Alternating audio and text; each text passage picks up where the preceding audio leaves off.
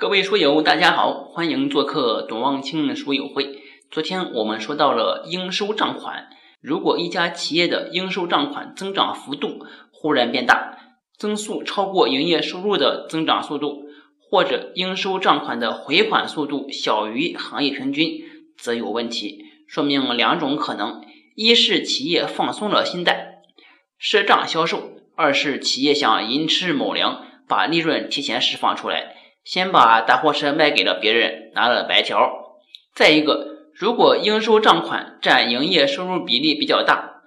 或者大于百分之三十的应收账款的期限都大于一年，则有可能是收入造假。还有一个就是应收账款特别低，甚至没有，这个也要小心。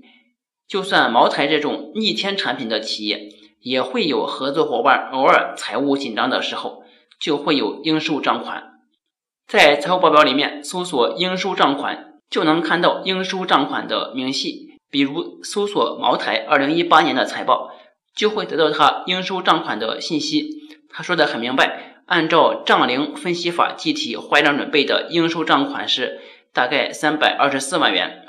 茅台按时间计提坏账，提的比例是多少？还是在报告里面搜索坏账计提。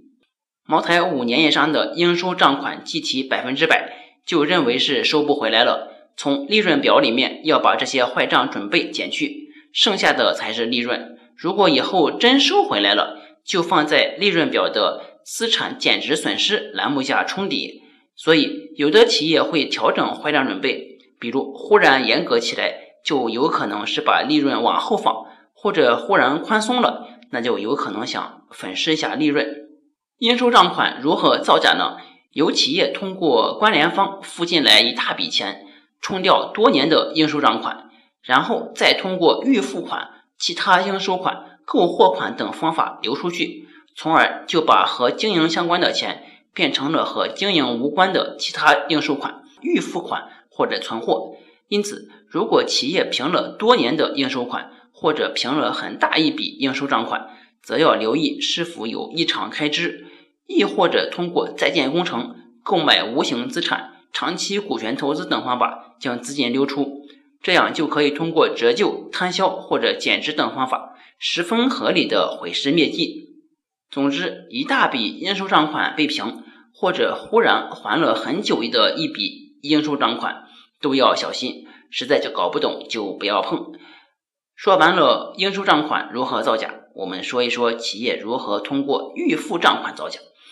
公司可以通过增加预付款，比如大幅增加预付专利款或者在建工程，再通过营业收入流进来，造成营业收入大幅增加的假象。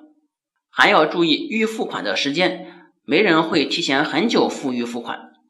出现这种情况，应该是资金被挪用了。再一个，要持续关注预付款占营业收入或者营业成本的比例，如果大幅波动。则要找到合理的解释，否则就要防雷。